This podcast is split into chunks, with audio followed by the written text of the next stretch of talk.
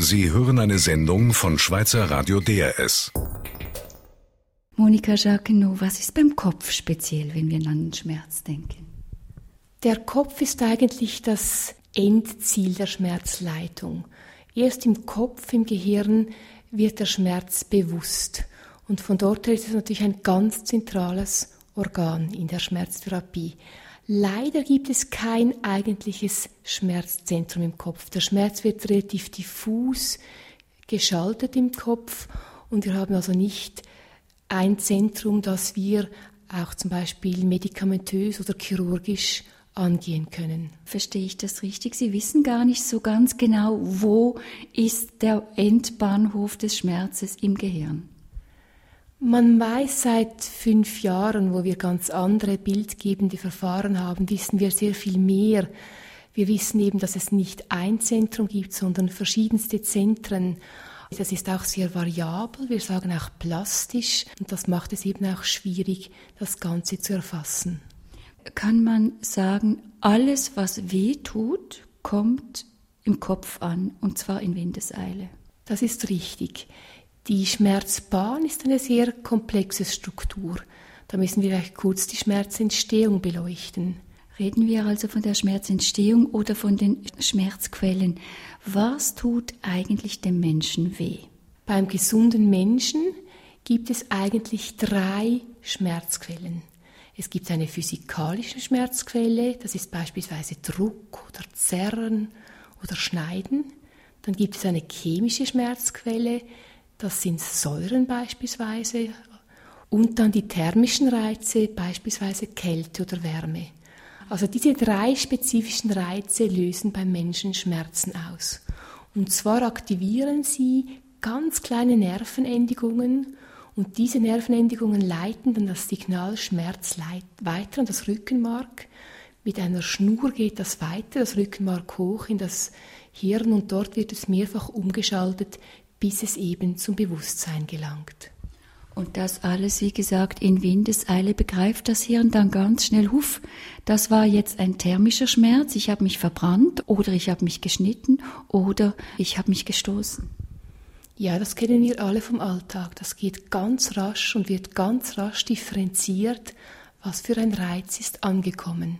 Kein Mensch will leiden, niemand wünscht sich Schmerz und trotzdem gibt es das Gute am Schmerz. Ja, dank dem Schmerz können wir auch überleben. Schmerz ist schlussendlich ein Warnsignal, dass wir zum Beispiel an einer akuten Blinddarmentzündung erkrankt sind, wo wir rasch operiert werden müssen, oder dass wir eben an einem Herzinfarkt leiden, wo auch rasch gehandelt werden muss. Es gibt ja eine Gruppe von Menschen, die vererbt keine Schmerzempfindung haben und diese sterben früh an Verletzungen oder Erkrankungen, die man nicht erkennt. Schmerz macht also sehr viel Sinn, aber eigentlich nur der akute Schmerz. Der Schmerz kommt immer im Kopf an. Wir reden ja jetzt auch vom Kopf. Was passiert bei einem Menschen, der das Bewusstsein nicht hat? Beispielsweise ein Koma-Patient. Wie kann man da merken, ob jemand leidet, ob jemand weh hat? Ein Koma-Patient hat zum Teil auch Abwehrreflexe, also er kann sich zum Teil auch noch bewegen. Da merkt man zum Beispiel an den Bewegungen, ob er Schmerzen hat.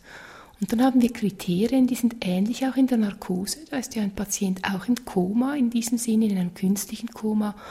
Und da merken wir zum Beispiel am Blutdruck. Der Blutdruck ist auch ein Maß, wenn er steigt, eben ob der Patient Schmerzen hat, an vegetativen Reaktionen, zum Beispiel Augentränen oder die Entwicklung einer großen Pupille. Wir haben also gewisse klinische Marker, die uns zeigen, dass der Patient Schmerzen hat.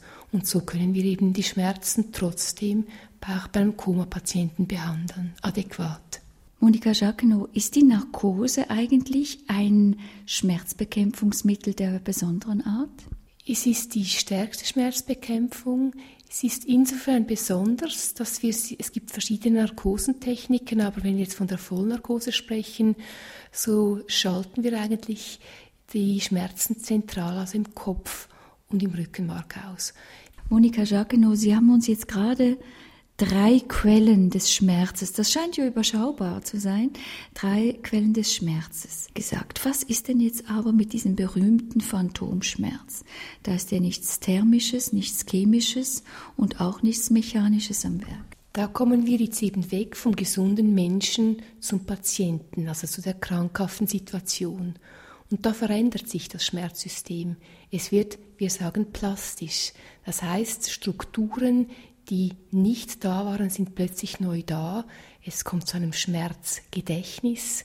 Und beim Phantomschmerz passiert ja Folgendes. Es werden ganz große Nervenbündel zerstört, sei es eben durch einen Unfall wo diese Nervenbündel abgetrennt werden oder durch eine Operation. Und größere Nerven, die geschädigt werden, machen häufig einen sogenannten Nervenschmerz. Und der Phantomschmerz ist das klassische Beispiel eines Nervenschmerzes, der plastische Veränderungen im Kopf und im Rückenmark zur Folge hat und entsprechend wird der Schmerz über viele Jahre, Jahrzehnte chronifiziert. Das heißt, man muss ihn ernst nehmen und kann ihn nicht einfach abtun im Sinne von, das kann ja gar nicht sein, da ist gar nichts. Das ist richtig.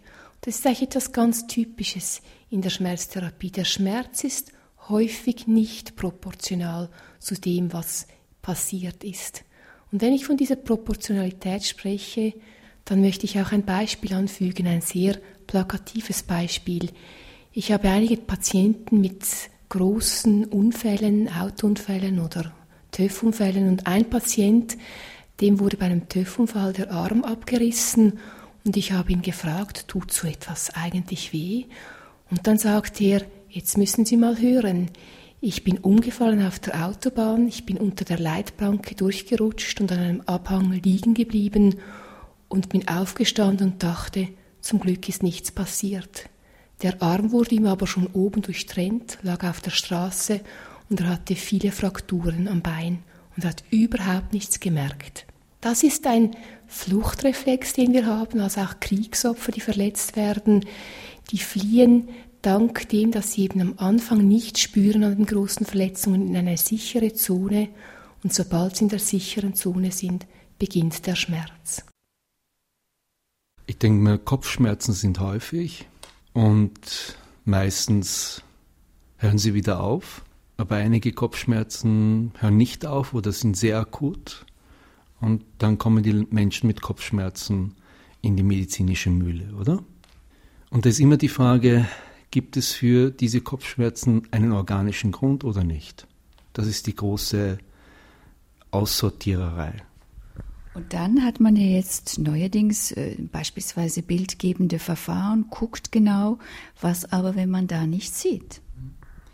Ich denke, das ist eine wichtige Ausschlussdiagnose. Wir nennen das Differentialdiagnose. Und dann bleibt ein Bereich übrig, wo die Leute Kopfschmerzen haben, aber wir finden keine organischen Ursachen dafür. Und dann kommt die Frage der Psychosomatik. Und eine große Gruppe von Patienten haben Spannungskopfschmerzen. Das ist vielleicht funktionell was anderes, aber hat was vielleicht mit ihrer Lebenssituation zu tun. Was macht dann der Psychosomatiker? Nehmen wir an, die Diagnose heißt Spannungskopfschmerzen. Was dann? Dann sucht er gemeinsam mit dem Patienten.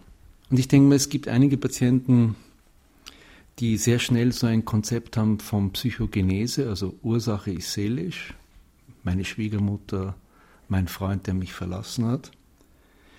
Und früher war die Psychosomatik sehr vor um solche Konzepte und hat damit gearbeitet. Heute ist man etwas vorsichtiger, weil oft hat man für Mensch ist so gebaut, wenn er Beschwerden hat, braucht er einen Grund. Das Schrecklichste ist für Menschen, man hat etwas ohne Grund. Aber die Begründung ist immer fraglich. Und das ist die Frage, wie man arbeitet bei solchen Beschwerden. Ähm, Spannungskopfschmerzen ist zu evaluieren, in welchen Bereichen, wann treten diese Beschwerden auf? Was macht sie leichter? Was macht sie weniger leichter? Und gemeinsam mit dem Patienten auszuprobieren, gibt es Verhaltensweisen, wo das leichter wird. Hm? Was haben Sie da für Erfahrungen? Vielleicht erzählen Sie einfach ein Fallbeispiel. Für Kopfschmerzen fällt mir nicht ein Fallbeispiel ein. Aber ich denke mir, das Wesentliche bei solchen Beschwerden ist, wie kriegt man den Patienten dazu, dass er selber aktiv was sucht und nicht passiv was er leitet. Das ist so der Knackpunkt. Die Aktivierung, das Ausschluss von Sachen, die Sachen, die einen gut tun. Äh, das können sehr unterschiedliche Sachen sein. Es können sehr systematisch aufgebaute Sachen sein, aber ich denke mir so, dieses frühere Konzept, wir haben eine Psychogenese, eine Ursache, die psychisch ist und wenn das der Konflikt behoben ist, das trifft für gewisse Patienten durchaus zu. Also wenn gewisse innere Einstellungen verändert werden oder Normen, aber das ist ein Weg unter mehreren. Ich möchte nochmal zurückkommen auf dieses überholte Verständnis von Psychosomatik. Sie haben es Psychogenese genannt. Also beispielsweise, ich habe viel zu viel um die Ohren oder ich beiß mich da an etwas fest, also habe ich deswegen Spannungskopfschmerz, deswegen habe ich jetzt dies oder jenes. Das heißt ja aber auch, dass diese Vorstellung von ich bin ja selber schuld, wenn mir was weh tut, gelockert ist. Das hat zwei Seiten. Ich bin selber schuld das ist das Schuldkonzept, kirchlich, Karfreitag heute. Oder ich verursache es selber, ich bin mächtig.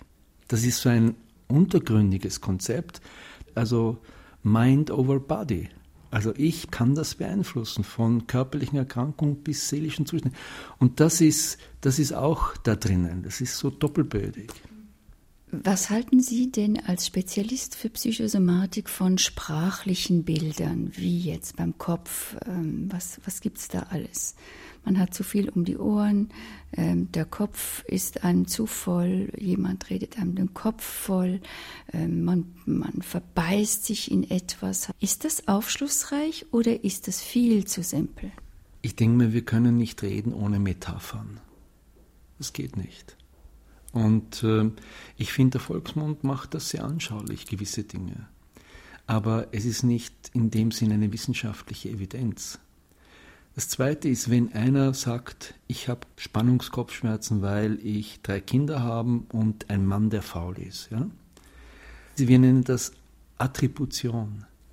Dann nehme ich das Konzept und hinterfrage das überhaupt nicht, sondern versuche damit in der Therapie zu arbeiten was bedeutet das? Also an Veränderung, an akzeptieren müssen und so weiter und so fort. Bei mir fängt immer das Problem an, wenn diese Laienideologie von einem auf alle gestülpt wird. Und das scheint mir unzulässig. Jetzt haben Sie gerade davon gesprochen, von Therapie. Wie sieht denn das aus in der Psychosomatik? Also die Psychosomatik oder psychosomatische Therapie ist ein Art Regenschirm über ganz unterschiedlichste Dinge. Die Pharmaindustrie versteht das Verschreiben von Tranquilizern und die Psychoanalytiker ist klassische Psychoanalyse. Extrem unterschiedlich. Ich kann nur sagen, was ich darunter verstehe. Für mich lebt die Psychosomatik nicht beim Spezialisten, sondern beim Hausarzt.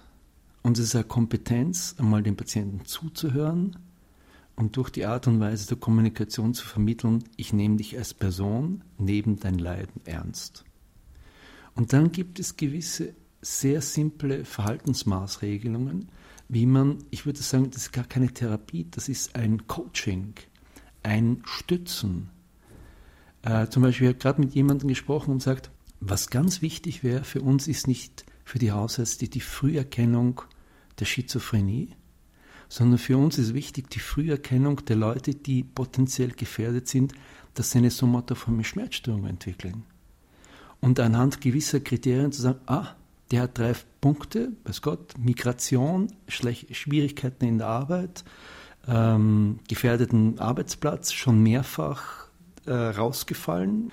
Das wäre so ein typischer Fall, wo man sagt, Red Flags, also rote Flaggen, wenn man so sagen kann. Da muss man aufpassen, dass der nicht rausfliegt. Ich muss versuchen, auf Kosten, was es wolle, dem im Arbeitsprozess zu halten und ihm auch das zu sagen, warum. Nicht, weil man ausländerfeindlich ist, sondern wenn er den Arbeitsplatz verliert, seine Wahrscheinlichkeit, dass er eine Leiden bekommt, wofür die IV nicht mehr zahlt, viel, viel größer ist. Dann wird er zum Sozialfall. Das ist also, wenn ich Sie richtig verstehe, ein Lob der guten Sprechstunde. Ja, ich weiß nicht, wie gut die Sprechstunde ist, aber es ist ganz klar, viele Sachen werden vermittelt, indem wie ich mit den anderen kommuniziere. Sprechen wir, Monika Jacquenot, vom Herz, ein zentrales Organ. Was ist mit dem Herzschmerz im somatischen Sinn? Wenn wir natürlich an den Herzschmerz denken, denken wir an den wichtigen Schmerz, nämlich der Schmerz, der zum Beispiel durch einen Herzinfarkt verursacht wird oder durch eine Durchblutungsstörung des Herzens. Und dieser Schmerz ist meistens ein vernichtender Schmerz. Also der Patient hat im Bereich des Brustkorbes meistens ein Druckgefühl mit Ausstrahlung in den Hals oder in den linken Arm. Und er merkt, das ist ein Schmerz, der ist nicht mehr gut, der kann mich vernichten. Und gerade in, so, in einer solchen Situation ist es sicher ganz wichtig, dass man dann auch ärztliche Hilfe holt. Wie kommt das, dass der Mensch, ohne dass man ihm das sagt, Vernichtungsschmerz kennt er vielleicht nicht als Wort, das ganz deutlich spürt. Alarm, Alarm, ich brauche Hilfe. Wir spüren natürlich alle mal, wo wir das Herz haben. Und wenn wir dort einen Schmerz haben, dann wissen wir, Achtung, das Herz ist wie ein vitales Organ, das kann gefährlich werden. Und dann ist natürlich auch die Intensität, also so ein Schmerz durch einen Herzinfarkt kann sehr intensiv sein. Und je höher der Schmerz, desto mehr läuten natürlich auch die Alarmglocken. Inwiefern spielt die Angst da eine Rolle? Die Angst verstärkt immer die Schmerzen. Monika Jacquenot, Sie haben von Vernichtungsschmerz gesprochen im Zusammenhang mit dem Herzschmerz. Gibt es eigentlich verschiedene Schmerzarten? Es gibt im Wesentlichen vier Schmerzarten. Der rein mechanische Schmerz, beispielsweise bei der Arthrose-Schmerz ist ein mechanischer Schmerz. Dann ein Nervenschmerz, wir sagen dem neuropathischer Schmerz, der entsteht, wenn Nervenstrukturen verletzt werden. Beispielsweise Phantomschmerzen oder der Schmerz nach Gürtelrose, der über viele, viele Jahre weiter bestehen kann. Der Nervenschmerz ist ein heimtückischer Schmerz, denn er ist schwierig zu behandeln und meistens sehr lang anhaltend. Dann der sogenannte viszerale Schmerz, der bekommt von den Eingeweiden, also Baucheingeweiden, beispielsweise kolikartige Schmerzen durch Nierenkoliken, das ist ein viszeraler Schmerz. Und der letzte Schmerz, der psychogene Schmerz, auch ganz speziell, eben wo man keine medizinisch-somatische Ursache findet, sondern wo eben die Psyche den Hauptschmerz auslöst und unterhält. Und ganz wichtig ist zu differenzieren, was für ein Typ Schmerz ein Patient hat. Zum Teil sind es auch Mischformen natürlich, aber jeder Schmerz wird auch anders therapiert. Mit anderen Worten, wenn Sie eine Schmerzdiagnose stellen, müssen Sie erst einmal herausfinden, welcher Art ist dieser Schmerz? Ist es ein psychogener? Ist es ein viszeraler? Habe ich es richtig gesagt? Sonst können Sie gar nicht richtig die Schmerzen behandeln, wenn Sie das nicht herausfinden. Das ist ganz richtig. Beispielsweise geben wir bei den Nervenschmerzen geben wir Mittel gegen Epilepsie, also hochspezifische Medikamente, um diese Nervenschmerzen zu behandeln und die wirken beispielsweise nicht beim mechanischen Schmerz, beim Arthroseschmerz. Das ist wirklich die Grundlage für eine gute Schmerztherapie. Kann man denn das so klar auch immer sagen? Welche Art ist jetzt der Schmerz bei dieser Patientin, bei diesem Patienten? Nicht ganz immer. Zum Teil sind es Mischformen, zum Teil sind es aber auch Arbeitshypothesen, aber in den meisten Fällen kann man das genau sagen, welcher Typ von Schmerzen da sind. Und meistens ist auch ein Ärztegremium bei komplexen Schmerzpatienten dabei, wo eben ein Rheumatologe auch mitbestimmt, ein Psychiater an Bord ist, wo wir eben zusammen auch diskutieren können, was ist schlussendlich die Schmerzursache. Also zum Teil braucht es dann auch andere Disziplinen, um sich schlussendlich auch festzulegen. Schultern assoziiert man immer mit Tragen oder vielleicht auch mit Ertragen. Ist das auch ein psychosomatischer Zugang? Ja, vielleicht ein kirchlicher Zugang. Wir sind heute am Karfreitag oder auch nicht und das ist das Kreuztragen, oder? Das wäre so eine symbolische Deutung von Rückenschmerzen. Es fängt wieder dort an, wie immer bei, auch beim Kopfschmerzen. Ausschluss einer organischen Ursache und zwar sinnvoll, das ist immer das Schwierige, weil dieses ewige Durchuntersuchung und noch eine Untersuchung ist völlig sinnlos. Also wann höre ich auf? Das ist ganz wichtig. Wann? Das heißt, zu viel Untersuchungen können auch krank machen. Ja, das ist wahrscheinlich der wichtigste Faktor von Ärzten in der Verursachung von funktionellen Beschwerden ihrer Patienten. Ist ja ganz einfach.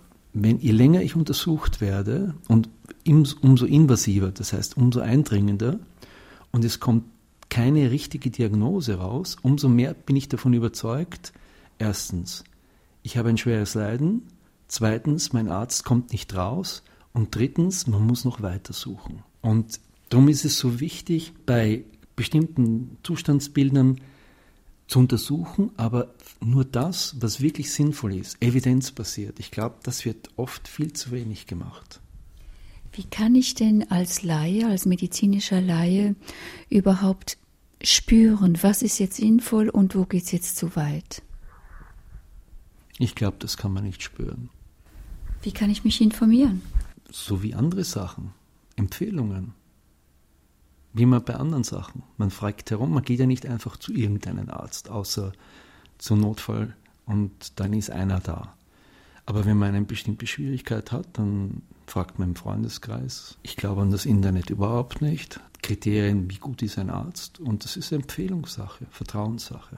Alexander Kiss, Sie haben davon gesprochen, das Kreuz zu tragen. Das ist ja auch ein überreligiöses Symbol dafür, was man im Leben an Schicksal auch zu ertragen hat. Schlägt das Schicksal zu im Nacken, im Schulterbereich? Ich habe Mühe mit dem Metaphorischen wenn ein Gastarbeiter, das sagt man nicht mehr, aber wenn so ein jemand äh, am Straßenbau gearbeitet hat, dann äh, schlägt ihm das Schicksal dadurch zu, dass er an einer Rüttelmaschine arbeitet, die ihm das Kreuz durcheinander rüttelt.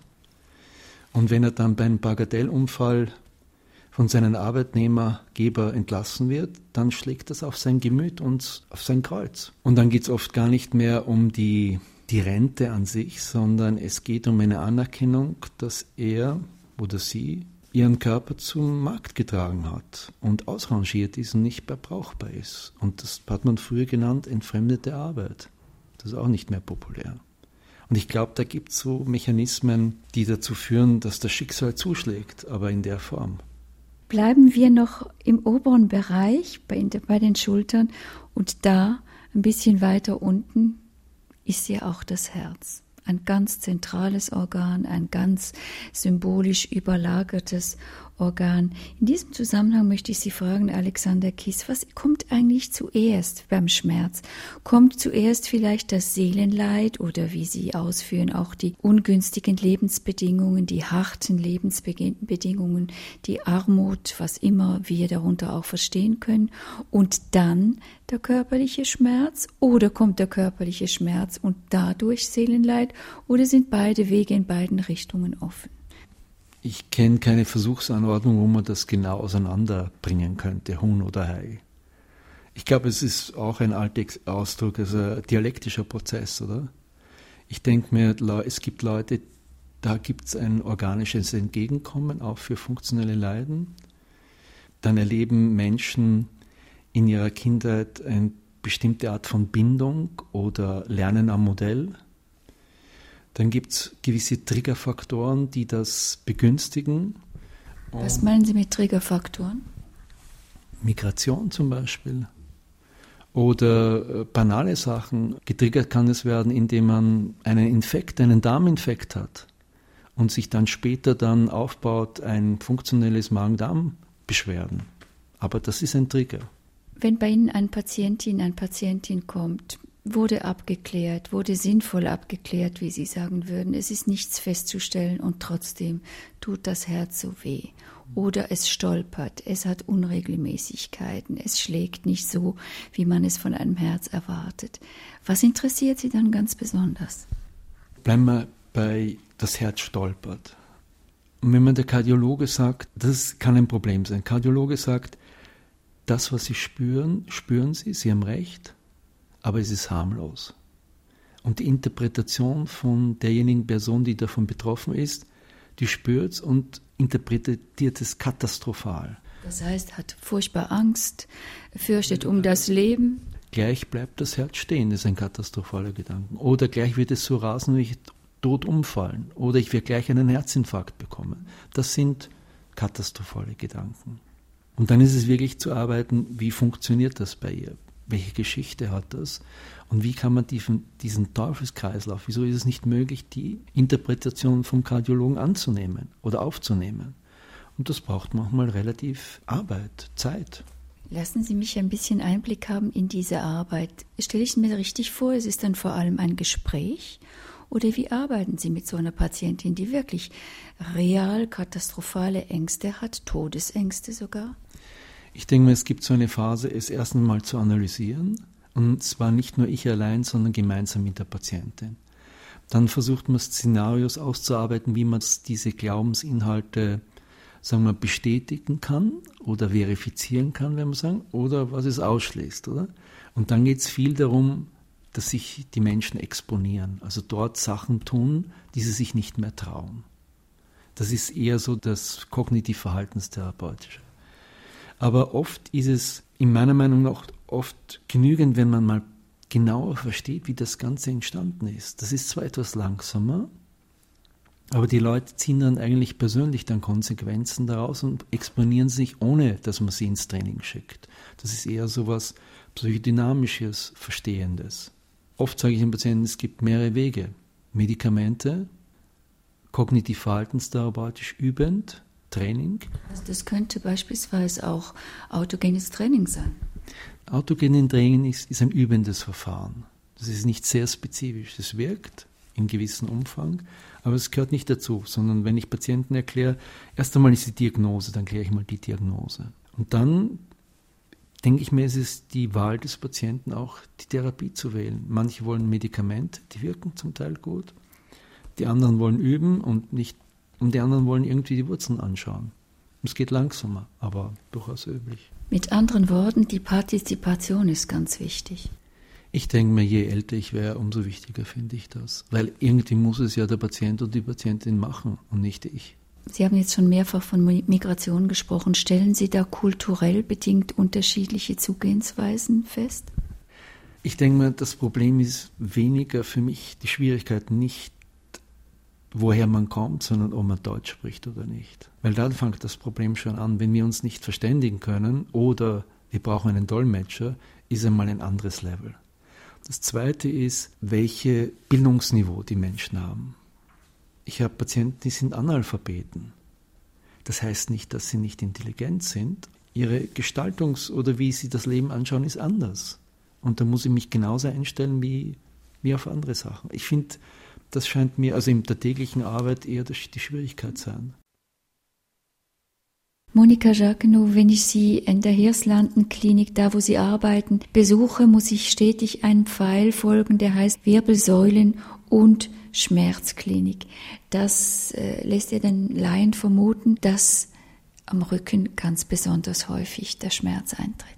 Das ist richtig. Rückenschmerzen sind ganz weit verbreitet und ich wage zu sagen, dass jeder von uns mal an Rückenschmerzen gelitten hat. Wie kommt das, dass das am meisten verbreitet ist? Man spricht ja auch von der Volkskrankheit. Ich denke, das ist der Tribut an unseren aufrechten Gang. Ein aufrechter Gang heißt, es ist eine große Belastung. Wir werden immer älter. Wir bekommen auch im Rücken verschiedene Veränderungen im Laufe des Alters. Und das hat zur Folge, dass es Schmerzen gibt. Der Rücken ist eine ganz komplexe Struktur. Wir haben viele kleine Gelenke, viele Bänder, Muskeln, Gelenkkapseln und der Austritt von den ganzen Nervenbahnen. Wir sprechen ja von der Scheitel bis zur Sohle über alle Schmerzen. An der unteren Seite der Wirbelsäule befindet sich ein Riesenknochen, nämlich das Becken. Im Becken findet ganz viel statt. Was fällt der Schmerzexpertin dazu gerade spontan ein? Das Becken beinhaltet wichtige Geschlechtsorgane, beim Mann die Prostata, bei der Frau die Gebärmutter, die Blase, die eben auch Schmerzen machen können. Und wenn ich der, an die Gebärmutter denke, dann denke ich natürlich an den stärksten Schmerz überhaupt, den Geburtsschmerz. Der ist auf einer Skala einer der höchsten Schmerzen, die man empfinden kann. Und den kann man auch nur über eine gewisse Dauer empfinden. Also ein Geburtsschmerz ist ja zum Glück auch zeitlich begrenzt. Der Geburtsschmerz ist ja auch mythologisch, religiös, extrem überlagert. Was sagt die Somatikerin in Sachen Schmerzbekämpfung, wenn es um diesen extremen Schmerz geht, der wirklich die Frauen sehr oft an ihre Grenzen bringt? Wir haben da seit vielen Jahren eine ganz gute Technik, wo wir ganz spezifisch den Geburtsschmerz sehr stark unterdrücken können. Und das ist schon eine ganz große Dimension in der Geburtshilfe geworden, dass die Frau heute mit viel weniger Schmerzen oder praktisch schmerzfrei gebären kann und dieses Geburtserlebnis dadurch sicher auch positiv erleben kann. Welches ist diese Schmerztechnik, von der Sie sprechen? Das ist die sogenannte peridurale Schmerztechnik, wo wir einen Katheter nahe am Rückenmark einlegen und dadurch die Nerven, die zum Becken gehen, anästhesieren können. Die Frau bleibt dabei wach und es hat eigentlich praktisch keinen Einfluss auf den Geburtsvorgang. Das heißt, man hat diese Technik auch optimiert. Früher gab es ja auch die Furcht, ähm, die ganz natürlichen äh, Gebärmechanismen werden auch lahmgelegt. Ja, das ist heute sicher, haben wir verfeinerte Techniken. Wir können auch die Dosierungen so wählen, dass wir das nicht beeinflussen. Und die Gebärmutter selber, das ist eine, ein anderer Muskel, so wie wir das Herz ja auch nicht lahmlegen können. Die Gebärmutter selber wird immer weiter arbeiten. Monika Jagno, wir sind beim Thema Schmerzbekämpfung. Wir haben gerade über Periduralanästhesie gesprochen. Was sind die potentesten und gängigsten Schmerzbekämpfungsmöglichkeiten? Da gibt es einerseits die Medikamente und andererseits aber andere Techniken, zum Beispiel eine Technik, wie ich erwähnt hatte, mit Schmerzkathetern. Bei den Medikamenten haben wir als stärkste Klasse die Klasse der sogenannten Opioide, also wo beispielsweise das Morphium dazugehört. Früher hatte man viel Angst gegenüber diesen morphiumhaltigen Substanzen, heute weiß man sehr viel mehr und es sind sehr gute Substanzen, weil sie greifen kein Organsystem an. Und sie sind, wenn wir sie richtig einsetzen, auch ungefährlich. Monika Jacquenot, wir haben jetzt von verschiedenen Schmerzbekämpfungsmöglichkeiten gesprochen. Von der Periduralanästhesie war die Rede, von den Morphinen haben Sie ähm, gesprochen, auch von der Narkose, also einer ganz potenten Schmerzbekämpfungsmöglichkeit. Was gibt es für andere Möglichkeiten? Ich denke jetzt beispielsweise an die Komplementärmedizin. Die Komplementärmedizin bietet natürlich ein ganz breites Spektrum an und wir sind da sehr offen, dass wir auch diese Aspekte und diese Therapien mit einbeziehen sollten. Denn zum Teil ist ja schon interessant, die Schmerzen sind ja sehr wetterabhängig beispielsweise und das können wir ja, wir Somatiker, nur schlecht oder nicht, nicht genügend erklären. Also irgendetwas muss ja noch über das rein somatische hinausgehen. Und ich denke, da ist gerade die Komplementärmedizin sehr gefragt. Und da gibt es das ganze Spektrum, angefangen mit der Akupunktur, mit Schröpfen, mit äh, Magnetmatten. Das ist auch immer wieder ein Versuch. Die einen Patienten reagieren sehr gut auf Akupunktur, die anderen mehr mit der Magnetmatte, die dritten äh, mehr mit Massagen. Äh, ich denke, man muss da etwas suchen. Was ist für mich das Beste? Das Wichtigste ist, dass es wirklich wirkt und nur dann soll man auch eine solche Therapie fortsetzen. Was halten Sie von Hypnose? Hypnose ist für mich etwas ganz Spannendes. Das wendet man ja auch unter anderem im Rahmen der Anästhesie an. Für mich etwas Spannendes, aber da bin ich einfach nicht die Spezialistin. Monika Jagno, Sie haben gerade deutlich gemacht, Schmerz ist immer auch ein bisschen ein Geheimnis. Man muss ausprobieren, man muss schauen, hoch individuell. Manchmal wirkt ja etwas ohne Wirkstoff. Ich denke jetzt an Placebo. Können Sie mir erklären, wie dieser Mechanismus eigentlich funktioniert? Ein Effekt der Placebo-Wirkung ist sicher der psychische Effekt. Die Psyche moduliert immer den Schmerz und so eben auch Placebo. Es gibt aber Daten, dass es auch Stoffe im Körper gibt, die durch eine Placebo freigesetzt werden, also nicht nur eine rein psychische Wirkung, sondern eben auch im Körper ausgelöste Stoffe, die das Schmerzsystem modulieren. Ja, das ist doch eigentlich paradox. immer weniger werden wir körperlich manuell belastet, umso mehr tut der Rücken volkswirtschaftlich weh. Ich habe keine gute Erklärung dafür. Ich kann nur sagen, es gibt in den westlich industrialisierten Ländern ein Massenphänomen. Das sind Patienten, die chronische Rückenschmerzen haben, Beschwerden haben und die nach einer gewissen Zeit aus dem Arbeitsprozess rausfallen. Und der schreckliche Umgang bis vor kurzem auch in der Schweiz war die Schonung, dann noch zwei Jahre Taggeldversicherung und dann gehen die nicht mehr in den Arbeitsprozess. Jemand, der sechs Monate bis ein Jahr im Arbeitsprozess draußen ist, geht nicht mehr rein oder kommt nicht mehr rein. Und besonders, wenn er ungelernt ist. Das heißt, wir haben ein Phänomen, dass in den letzten Jahren die Patienten angestiegen sind mit somatoformen Schmerzen, also vor allem Rückenschmerzen. Und dass man vor mehreren Jahren bundesgerichtliches Urteil gesagt hat, dass diese Patienten mit diesen Beschwerden keine Rente bekommen, außer mit gewissen gravierenden Ausnahmen. Das Problem ist, jetzt zahlt nicht mehr die IV, zahlt vielleicht die Sozialhilfe. Und äh, diese Leute sind zum Teil auch ein Opfer, nach meiner Meinung, der nicht frühen Erfassung und Wiedereingliederung im Arbeitsprozess. Sie haben ein Wort äh, gebraucht, einen Begriff, der Ihnen natürlich geläufig ist und Ihren Kollegen, der aber doch erklärt werden muss. Was verstehen Sie unter somatoformer Schmerzstörung? Unter somatoformer Schmerzstörung versteht man Schmerzen, die keine ausreichend organische Ursache haben, die einen gewissen Zeitraum anhalten, sechs Monate, und die zu einer Veränderung im Sozialverhalten führen. Also nicht mehr arbeiten, schon und so weiter und so fort. Es gibt jetzt zwei unterschiedliche Formen. Der eine ist somatoforme Schmerzstörung im klassischen Sinne, wo es sowohl somatische Gründe gibt, also das heißt, es gibt Veränderungen der Wirbelsäule, es gibt eine Geschichte von irgendwas und zusätzlich psychische Faktoren, die diesen Prozess, und das ist das Wichtige, chronifizieren. Das ist dieses Chronische, das ist der große Unterschied zu all diesen akuten Sachen, chronisch. Können Sie das bebildern? Bebildern? Eine Geschichte dazu machen. Also ich will versuchen, eine Geschichte zu erfinden, die also an Patientengeschichten orientiert ist. Da kommen Leute aus dem Ausland und die sind ja meistens nicht Ausschussware, wenn man das sagen kann, sondern oft die fittesten. Ja?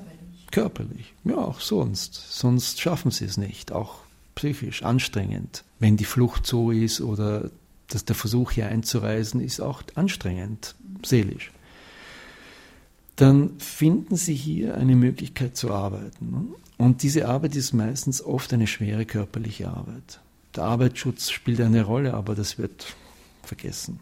Und dann habe ich oft erlebt, dass diese Leute oft enorm stolz darauf sind, wie ihre Vorgesetzten sie loben über ihren Einsatz. Und dann passiert irgendein Unfall. Und der kann manchmal gar nicht so groß sein. Und dann kommt es zu einer extremen Enttäuschung über die geglaubte Wertschätzung, die jetzt fertig ist, oder auch Entlassung. Und dann kommt es ein großes Bemühen zu zeigen, man ist berechtigt. Also nicht beim bewusster Vorgang, aber es ist ein Versuch zu zeigen, so lange habe ich hier gearbeitet. Und so schlecht hat man mich behandelt. Oder? Und dann kommt so ein, ein Prozess zustande der Schonung, einer Anspruchshaltung, einer Unterstützung zum Teil von der Umgebung. Und ich glaube, das früher war die, das wirkliche Problem, dass das oft Monate bis Jahre lang keine Konsequenzen gehabt hat. Und ich glaube, das setzt man heute früher ein, dass man frühzeitig versucht, in einer Art von Case Management wirklich aufsuchend zu sein und sagen, hey, mit diesem Befund ist er schon seit dieser Zeit und seit nicht mehr im Beruf. Er soll zumindest teilzeitmäßig wieder zurückgeführt werden.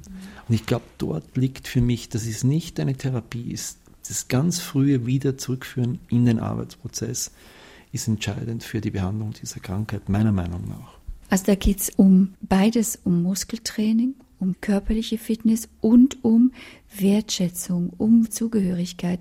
Nicht rausfallen aus dieser Fremde, die ja immer noch auch ein bisschen Fremde ist.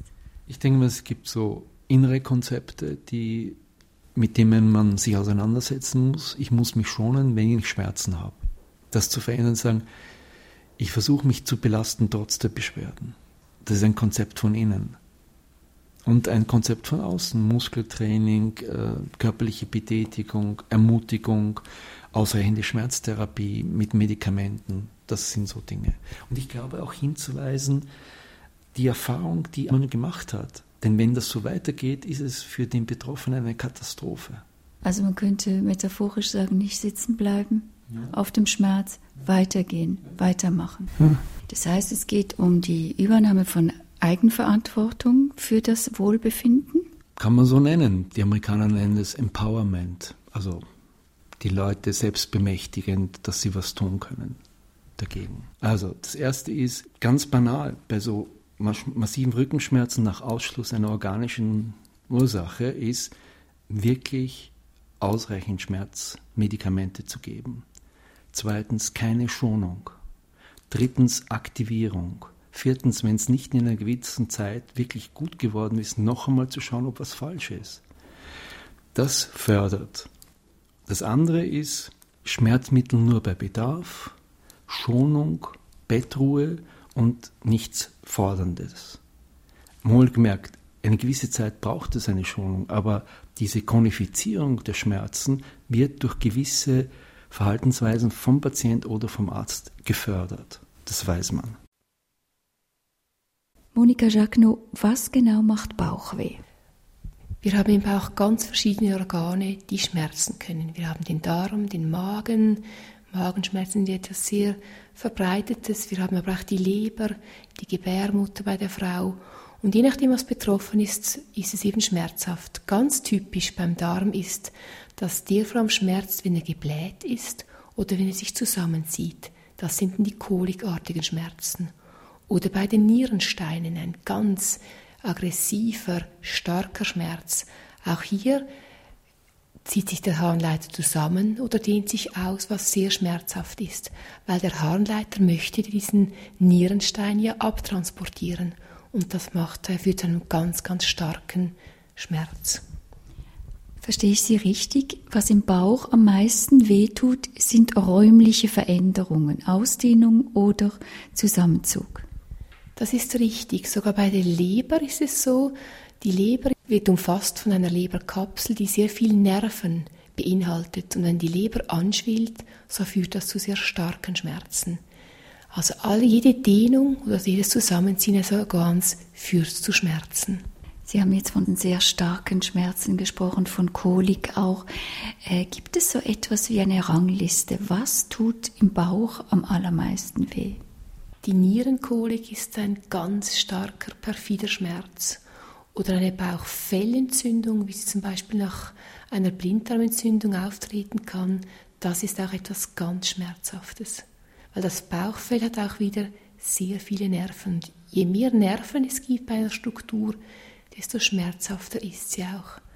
Wie tapfer muss man sein, wenn etwas weh tut?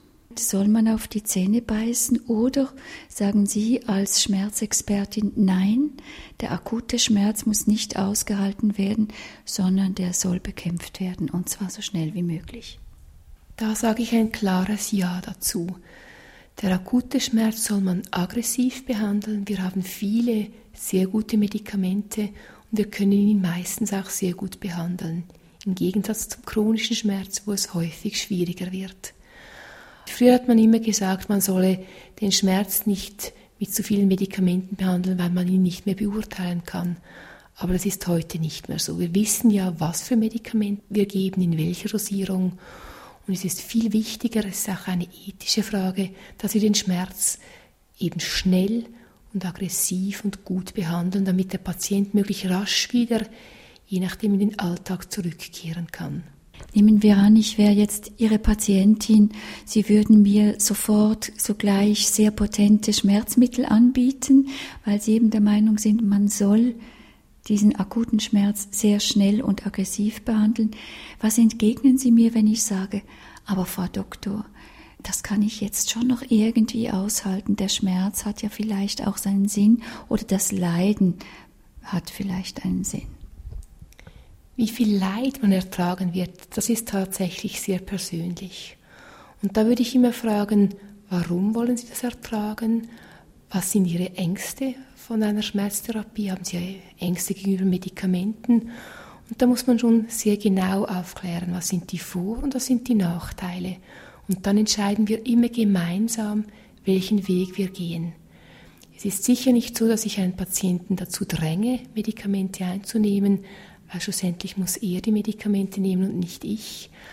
Aber es gibt natürlich auch viele Daten, die unterstützen, dass wir eben die Medikamente früh einnehmen sollen, dass eben der Schmerz nicht chronifiziert. Also vielleicht können wir sie schützen, dass der Schmerz nicht länger anhält, als erforderlich ist.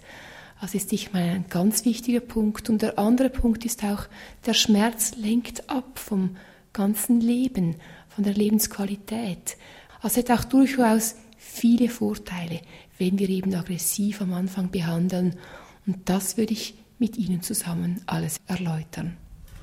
Sie haben eben unterschieden zwischen akutem Schmerz und chronischem Schmerz. Wir verstehen, akut ist ein plötzlicher, beendeter Schmerz, beendbarer Schmerz und der chronische Schmerz ist einer, der lange über lange Zeit da ist. Das ist ein Unterschied, der jedem Laien einleuchtet, aber wie sieht das eigentlich in der Fachwelt aus? Ab wann ist ein Schmerz chronisch? Da gibt es verschiedene Definitionen. Die eine Definition ist eine rein zeitliche Definition. Wenn er über drei Monate andauert, so wird er zum chronischen Schmerz.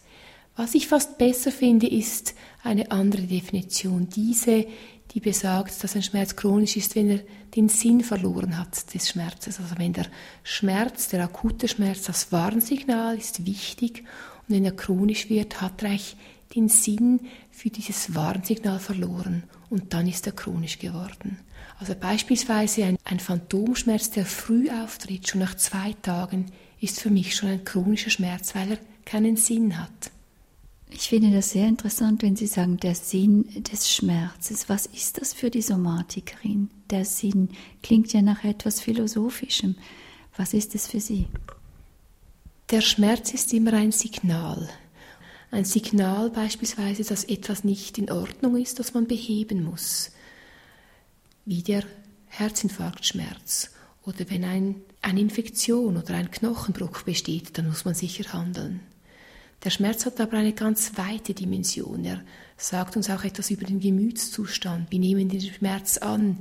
Verstärken wir den Schmerz oder können wir den Schmerz eher wieder eindämpfen? Also der Schmerz hat Sinn durch diese, War durch diese Warnfunktion. Er hat aber auch zum Teil ist er eben sinnlos, indem er einfach ein Schmerzgedächtnis ausbildet in einer Situation, wo eigentlich die körperliche Ursache schon behoben ist. Gibt es Unterschiede zwischen Frauenbäuchen und Männerbäuchen in der Psychosomatik? Ich weiß nicht, ob es in der Psychosomatik gibt, aber ich sehe sie unterschiedlich an. Ähm, allgemein ist es so, dass Patientinnen mehr funktionelle Beschwerden haben als Männer. Männer saufen oder machen andere Sachen. Aber die funktionellen Beschwerden sind häufiger, vor allem Bauch, häufiger bei Frauen. Es gibt einen einzigen Unterschied, in Indien sind es mehr Männer. Das ist die Frage, ob das etwas Wirkliches ist oder ob nur man falsch gezählt hat. Weil man zählt halt die Männer und Frauen, die zum Arzt gehen und der Zugang ist unterschiedlich. Und das sind diese großen Gender-Differenzen wieder weg. Aber ich denke, Bauchbeschwerden sind häufig bei Frauen. Das ist, weil sie mehr somatisieren oder mehr einfach in ihre Mitte nehmen und nicht ausagieren, wie Sie gerade gesagt haben. Habe ich es da richtig verstanden? Weiß ich nicht. Natürlich gibt es große Unterschiede zwischen Frauenbäuchen und Männerbäuchen. Die Frauen tragen ihre Kinder in den Bäuchen aus. Männer können das nicht. Gibt es durch die ganze Fruchtbarkeit, durch die ganze Sexualität äh, erwähnenswerte Unterschiede, die ihnen begegnen? Also es scheint so zu sein, dass Patientinnen mit Reizdarm etwas häufiger Erfahrung mit sexuellem Missbrauch haben als Kontrollpatienten, die gesund sind. Das ist ein Zusammenhang, der plausibel ist, aber es gibt eine Reihe von Patientinnen, die missbraucht worden sind, nicht diese Beschwerden haben und eine Reihe von Patienten mit äh, funktionellen Magen-Darm-Beschwerden, die nicht missbraucht worden sind. Aber das ist, scheint ein, einer von vielen Faktoren zu sein. Man sagt ja auch schnell, wenn es einem mulmig wird, wenn etwas ein bisschen schwierig ist, wenn einem etwas besorgt, das macht mir Bauchweh. Mhm. Ist das eine Metapher, die Sinn macht? Das hat jeder fast schon erlebt, oder? Also, dass wenn man Angst hat, dass man Bauchschmerzen hat, die Darmaktivität plus oder minus, dann muss man aufs Klo gehen, jeder, der Prüfung gehabt hat. Aber die Leute mit funktionellen Beschwerden haben was anderes. Die haben nicht bei einer situativen Belastung plötzlich Beschwerden, sondern sie haben mindestens drei bis sechs Monate kontinuierlich oder diskontinuierlich wirklich Schmerzen und unangenehme Bauchsensationen und eine Veränderung der Stuhlfrequenz und eine Veränderung der Stuhlkonsistenz. Das heißt, da gibt es auch die Gefahr der Chronifizierung. Es gibt die Möglichkeit, dass diese Beschwerden andauern, aber die gute Nachricht ist, wenn man funktionelle Magen-Darm-Beschwerden hat, das geht nie über in eine Darmentzündung oder einen Darmkrebs, das ist überhaupt nicht gegeben. Die Lebensqualität ist eingeschränkt und es kommt und geht. Was ist zu tun? Das ist eine spannende Sache und zwar eine, eine Methode, die sonst nicht so populär ist, ist dort evidenzbasiert. Das ist Hypnose. Hypnose, da denkt jeder immer Bankräuber, die dann telekommandiert dann irgendwann die Bank ausreiben. Nein, es geht um was anderes. Es geht um, um Vorstellungen, Bilder. Und man versucht so in einer ruhigen Stimmung gewisse Bilder zu evozieren. Ein Bach, der verstopft ist durch viele Blätter im Herbst und die Vorstellung, wie dieser aufgestaute und etwas geblähte Bach, wenn man so sagen kann, wieder anfängt zu fließen, die Blätter sich fortbewegen, die Flussgeschwindigkeit zunimmt, so, so ähnliche Bilder. Und das wird erst einmal gezeigt, dann geübt nach Hause genommen, eine CD, das bringt etwas. Es gibt einige Verfahren, gut standardisiert, funktioniert. Nicht für alle, aber für viele. Das Spannende ist, es war kein Psychiater, der das ausprobiert hat, sondern ein Gastroenterologe, der sich die Hypnose selber beigebracht hat und das einmal probiert hat. Sie haben vorhin gerade von monatelangen Bauchbeschwerden gesprochen. In diesem Zusammenhang kommt eher auch die drei Monatskolik bei ganz kleinen Menschen, bei Lebensanfängern, bei Babys in den Sinn. Mhm. Das scheint ja wirklich so etwas zu sein, was fast zum ersten Lebensalter gehört. Was sagt der Psychosomatiker dazu? Ja, also ich muss gleich sagen, ich habe zwar Kinder, aber ich kenne mich in der Kinderpsychosomatik nicht aus. So ins Unreine gesprochen ist, wieder etwas, was eine falsche Attribuierung. Das heißt, wir haben früher geglaubt, das ist die Kolik im Bauch, die die Kinder schreien lässt. Heutzutage, so viel ich weiß, glaubt man nicht mehr daran. Sind ganz andere Umstände. Man nimmt das, man hat ja nicht mehr die Ambulanzen Kolik, drei Monatskolik, sondern Schreiambulanzen. Weil das, was die Kinder wirklich machen, sie schreien und bringen die Eltern zur absoluten Verzweiflung. Und dann versucht man, das mache nicht ich, das mache auf der Kinderklinik, zu versuchen, wie kann man Konstellationen finden, dass sich die Kinder diese Schreien wieder abgewöhnen, bevor die Familie implodiert oder explodiert. Aber mit den Koliken hat das nichts zu tun. Sie haben gesagt, man glaubt heute. Ist das eine Glaubensfrage? Glauben heißt immer, das ist der derzeitige Stand des Irrtums. So meine ich das. Also im Gegensatz zu ich glaube an den lieben Gott, sondern ich, das ist derzeit, was wir glauben. Aufgrund unserer Taten, aber die sind immer unvollständig. Nähern uns also dem Bereich unter der Gürtellinie. Monika Jacquenot, es geht um die Beine, es geht um die Gelenke. Wenn Sie da an Schmerzen denken, was ist da zuvorderst? Häufig an den Beinen haben wir den Arthroseschmerz die Hüftarthrose, Kniearthrose oder Arthrosen bei den Füßen.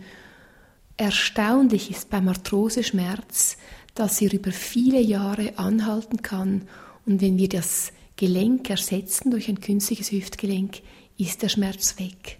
Mit anderen Worten, da gibt es kein Schmerzgedächtnis. Oder zumindest ein Schmerzgedächtnis, das eben reversibel ist. Was wir häufig bei Nervenverletzungen nicht sehen, sehen wir zum Glück beim Arthroseschmerz, dass der eben nach vielen Jahren wirklich auch wieder schmerzfrei werden kann.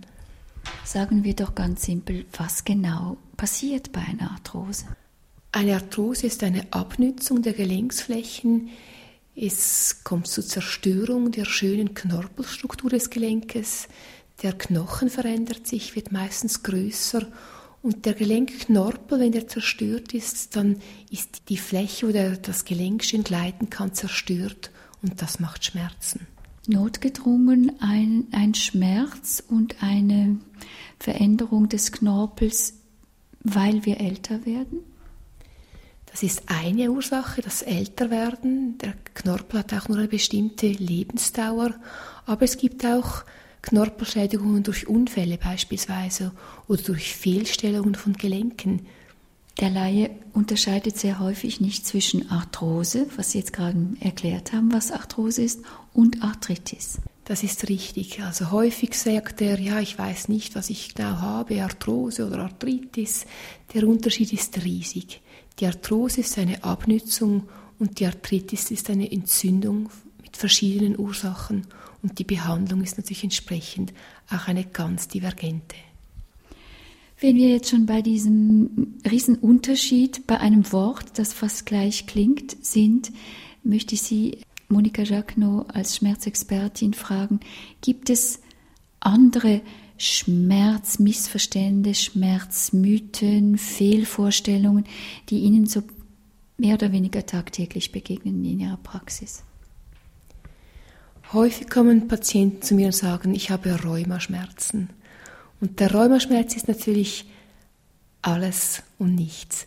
Rheumaschmerz heißt im Wesentlichen Schmerzen des Skelettes und der Muskulaturbänder, aber heißt überhaupt nichts über die Ursache und ist eigentlich ein ganz diffuser Begriff, ein Laienbegriff. Ein anderer Mythos ist der Begriff des Hexenschusses oder des Ischias-Schmerzes. Auch dieser Schmerz, Ischias-Schmerz, ist natürlich, hat ganz verschiedenste Ursachen. Auf, da muss man differenzieren. Wo ist die Ursache? Das kann auch von den Gelenken kommen, von der Wirbelsäule, von einem Nerv. Also ist auch ein Oberbegriff, der wenig aussagt. Gibt es andere Mythen, die Ihnen begegnen? Gerade auch bezüglich der Therapie. Immer wieder kommt die Frage, kann man nicht den Schmerz wegoperieren?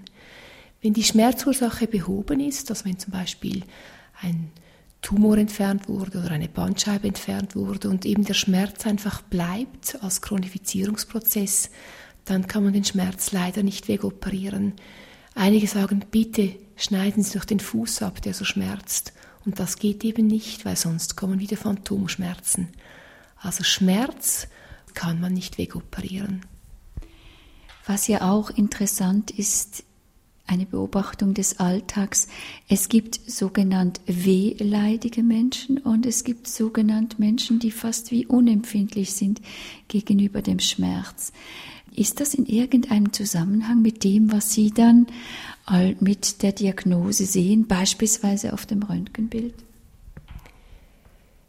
Das ist eine ganz wichtige Frage. Der Schmerz ist nie proportional zu der Ausdehnung der Ursache. Wir haben Patienten mit einer ganz starken, ausgeprägten Arthrose mit wenig Schmerzen und wir sind Patienten mit leichten Arthrosen und ganz viel Schmerzen. Man kann also nicht immer von der Schmerzstärke auf die Größe der Ursache Rückschlüsse machen. Heißt das, Sie müssen die Äußerung des Patienten, der Patientin immer ernst nehmen? Das müssen wir sowieso immer und das machen wir auch. Wichtig, dass wir die Schmerzursache suchen und auch den Patienten immer und immer wieder erklären, warum sie die Schmerzen haben und die Patienten auch, gerade die chronischen Patienten, längerfristig begleiten. Und die Patienten dabei immer motivieren, dass sie trotz den Schmerzen das Leben weiter anpacken, dass sie sich nicht mit den Schmerzen einfach ins Bett legen, wo die Schmerzen dadurch immer größer werden, sondern auf die Beine stehen und zu einer Aktivität zurückfinden. Das ist das Leben. Alexander Kiss, die Beine, die Gelenke, das Fortkommen, die Bewegung, die Beweglichkeit. Was begegnet Ihnen da in Ihrer psychosomatischen Praxis? Ich würde das gern ausweiten. Ich, ich denke mir, viele chronische Erkrankungen, wozu ich auch Krebs zähle, sind ja eine massive zumindest zeitweilig eine massive Einschränkung, sei es in der Mobilität oder der sozialen Akzeptanz oder sonst wie. Und ich glaube, in der Medizin können gewisse Erkrankungen geheilt werden mit manchen muss man leben, mit den Einschränkungen. Und das muss man bewältigen. Und da gibt es Bewältigungsmechanismen, die für den Betroffenen förderlich sind und manche allalong hinderlich. Und ich glaube, die Psychosomatik, wie ich sie verstehe, hat einen ganz wichtigen Teil gerade in dem Überlegen, im Umgang, wie können man Leute mit chronischen Einschränkungen ihre eigenen Ressourcen nützen oder das, was möglich ist, auch ähm, gebrauchen, oder? Also so im übertragenen Sinne, wenn wir von den Beinen sprechen, dass es für sie irgendwie sinnvoll weitergehen kann. Ja. Ich denke, eine Reihe von körperlichen Erkrankungen können wir bis zu einem gewissen Maße symptomatisch behandeln, aber dann bleibt die Einschränkung vorhanden, oder? Also zum Beispiel, was jetzt ein, was in Zukunft ein Massenphänomen sein wird, chronische Herzinsuffizienz, oder? Das Herz pumpt nicht mehr so richtig, dass die Kardiologen versuchen, das, was noch an Leistung ist, rauszukriegen, aber die Behinderung ist Einschränkung von Mobilität, was man machen kann. Manche Leute ist das überhaupt kein Problem. Die sind schon immer vom Fernseher gesessen, oder? Für manche Leute, die einen Garten haben und so weiter, im dritten Steck wohnen, ist es eine massive Einschränkung. Werden depressiv. Sich damit auseinanderzusetzen, ist ein Teil der Psychosomatik.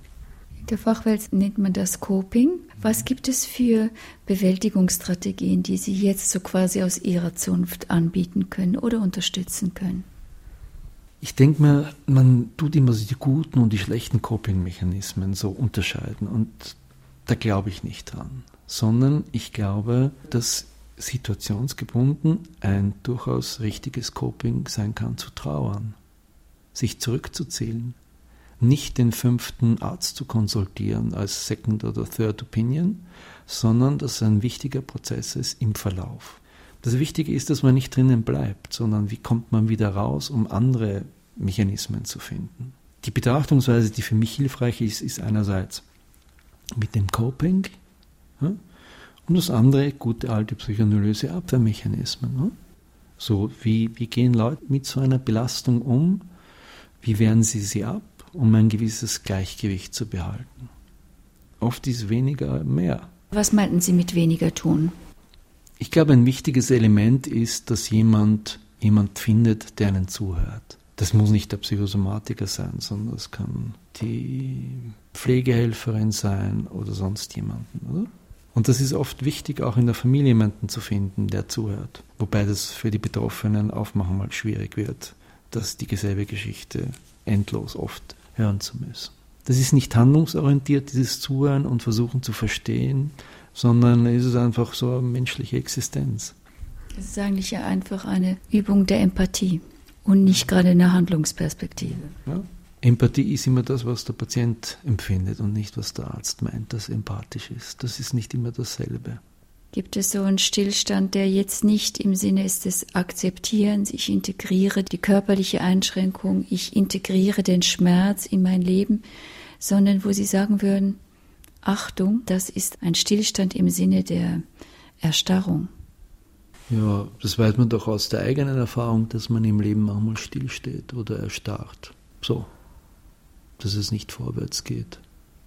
Und das ist auch bei Patienten mit Beschwerden so ich denke mir, ich, ich brauche vom Patienten einen Auftrag, oder? Ich bin kein Zwangsbeglücker. Einmal muss er mit mir reden, oder? Aber sonst ist das anders. Ich sage immer, das ist anders als sonst die Medizin. Ist es schwer auszuhalten, zu wissen, was vielleicht hilfreich sein könnte und Sie erleben Ihr Gegenüber in einem lang andauernden Todsein mitten im Leben?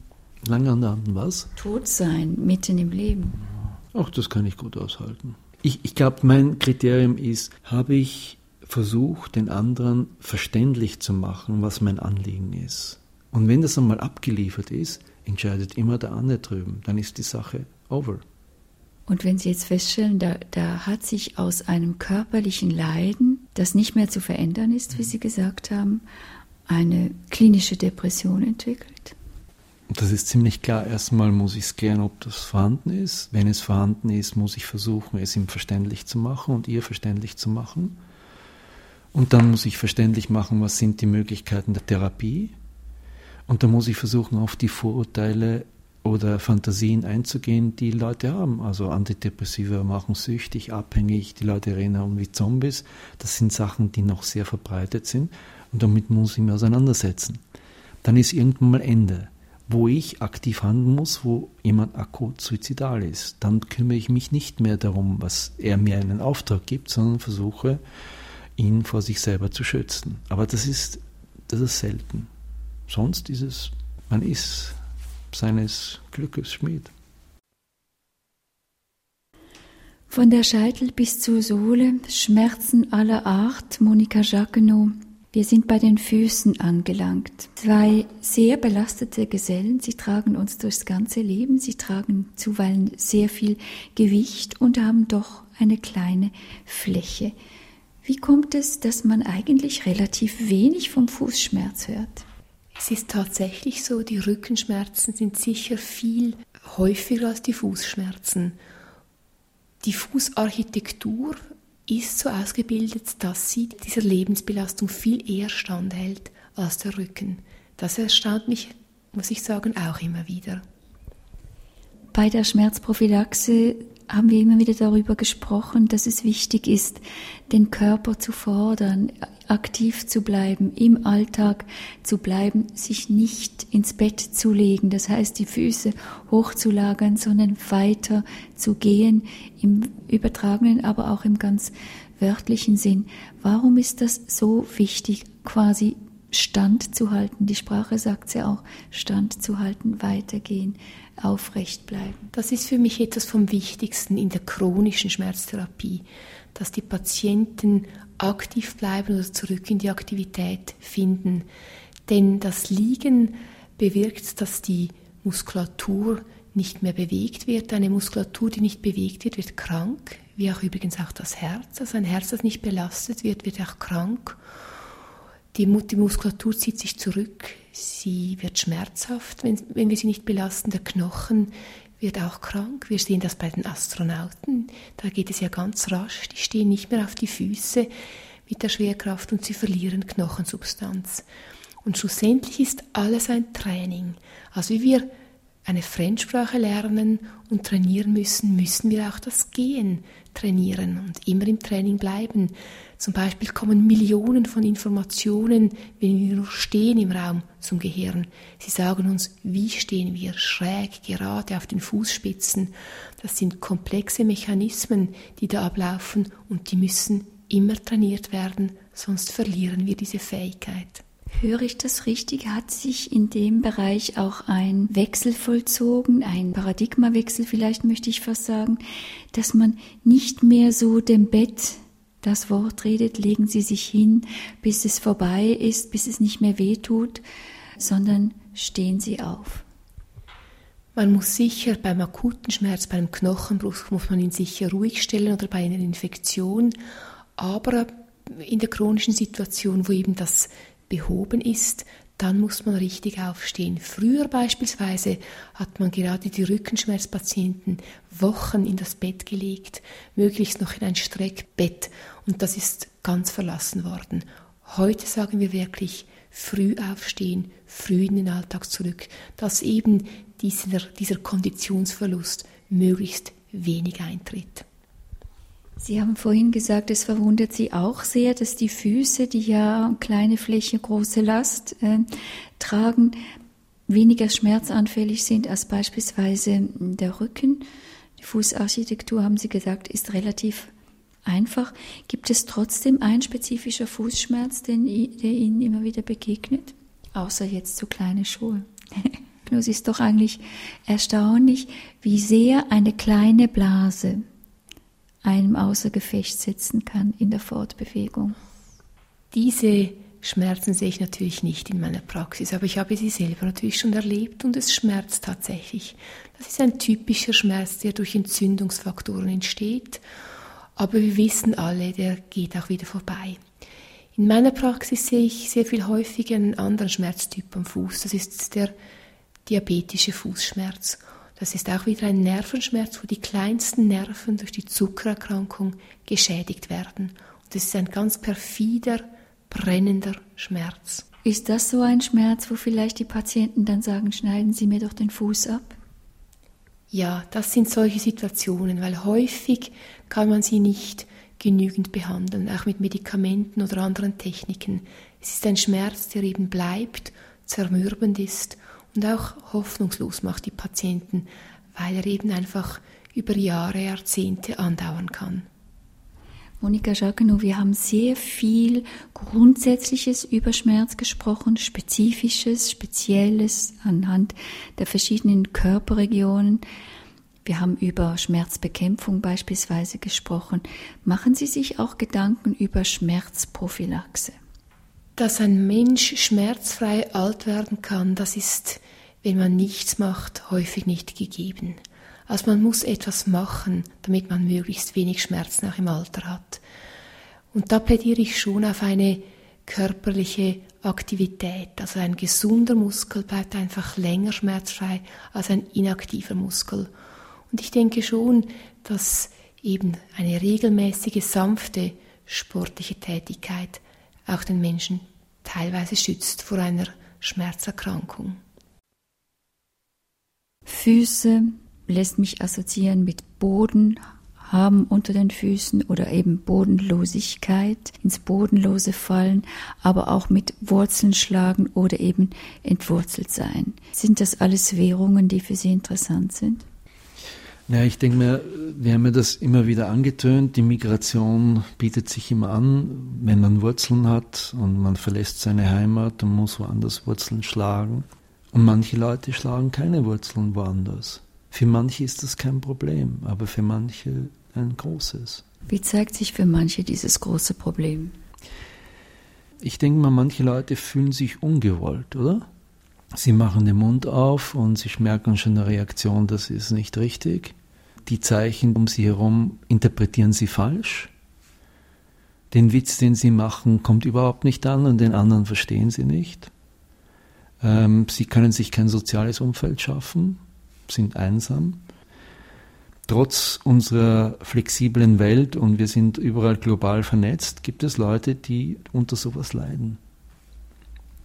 Wir haben beim Somatischen darüber gesprochen, dass der Geburtsschmerz oder die Nierenkolik wohl einer der schwerst auszuhaltenden Schmerzen sind, überhaupt nicht auf lange Dauer auszuhalten.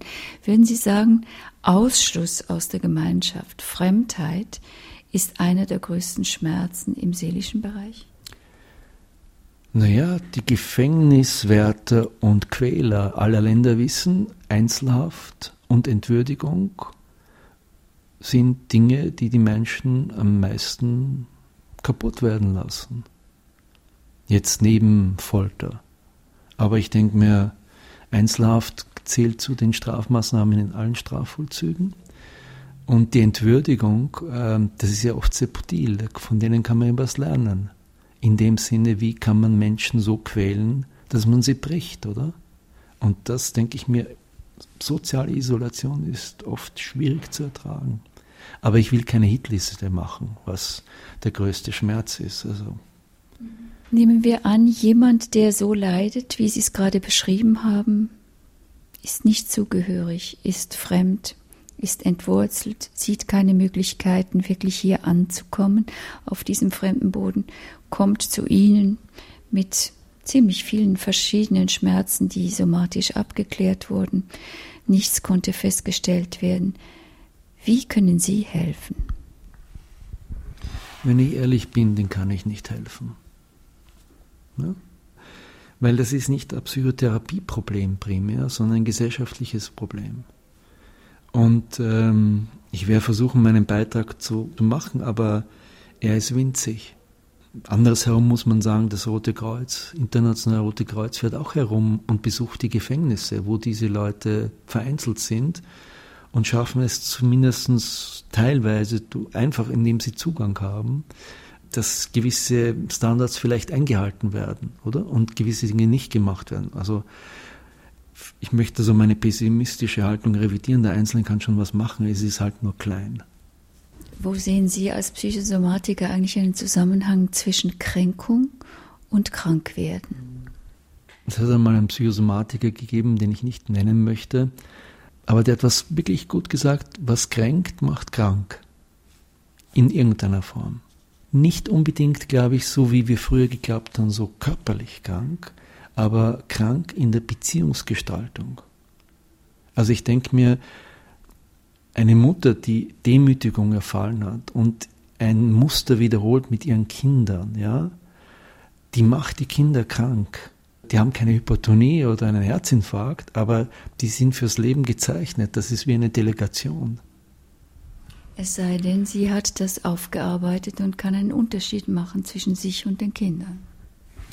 Und ich denke mir, viele Frauen können das, müssen nicht in Therapie gehen, indem sie sagen, also so möchte ich es nicht machen. Das Problem bei diesen Sachen ist immer, dass man genau das Gegenteil macht und dass man damit in der Dependenz von dem, was früher war, geblieben ist.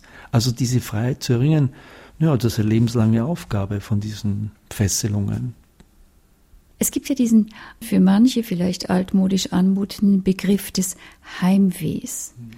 Was scheint Ihnen auf, wenn jemand sagt, wissen Sie, Herr Doktor, ich habe einfach so furchtbar Heimweh?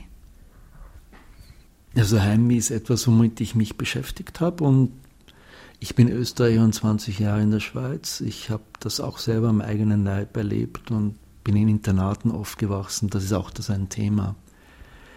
Es gibt so Begriffe, die Saison, also Mode haben. Also Heimweh ist momentan völlig out. Ich glaube, dass Menschen in einer bestimmten Art von Wurzeln haben müssen ob sie diese Wurzeln in einer Ohr-Soll-Kultur dann transferieren, 1000 Kilometer, das ist eine Möglichkeit. Aber das Verwurzeltsein, wo bin ich zu Hause und daheim, ist ein Thema. Und besonders für Schweizer. Jedenfalls bis vor ein oder zwei Generationen. Wenn Sie jetzt sagen, Heimweh ist im Moment vollkommen out, hat das mit diesen Globalisierungsgeschichten zu tun, mit der Flexibilisierung des modernen Lebenslaufes heute hier, morgen dort? Also, dass das auch etwas mit Erfolg zu tun hat, dass man nicht immer schön brav im eigenen Lande bleibt? Es gibt nichts über eine Kultur, die so erst so ein oder zwei Generationen sind, wo die Eltern dauernd unterwegs sind und die Kinder wo immer wo irgendwo verschieden aufwachsen. Man haben noch Hinweise von Diplomaten kennt, aber die waren sehr kodifiziert. Keine Ahnung. Das Zweite, Sie haben mich gefragt, warum glaube ich, Heim ist out? Also im deutschen Sprachraum ist es out, weil das ein Begriff ist, der vom Nationalsozialismus besetzt ist. Blut und Boden und Heimat. Das sind so die Dinge. Und alles, ich kann mich selber erinnern, wenn die angefangen hat, über Heimat zu reden, dann ist mir schon schlecht geworden, oder? Weil das Repräsentanten waren. Das ist aber was kodifiziert, was ja schon viel früher in der Romantik, also als Lebensgefühl glorifiziert worden ist. Oder was in der Schweiz früher eine somatische Erkrankung war, wo man gestorben ist, nämlich besonders die grausamsten Söldner sind dahingerafft worden von Heimweh, von einer psychischen Ursache. Das ist wie verdeckt. Ich glaube, es gibt das, also Leute, die daran leiden, mehr als die anderen. Hat das mit Bindungsintensität ja. zu tun? Es ist plausibel, dass das was mit Bindung zu tun hat oder Extraversion. Es gibt Leute, die sind extrem gebunden und sind nicht sehr flexibel. Und dann sind es Leute, die sind sehr wohl doch äh, luftiger in ihrer ganzen Lebensgestaltung. Und ich glaube, es hat was damit zu tun.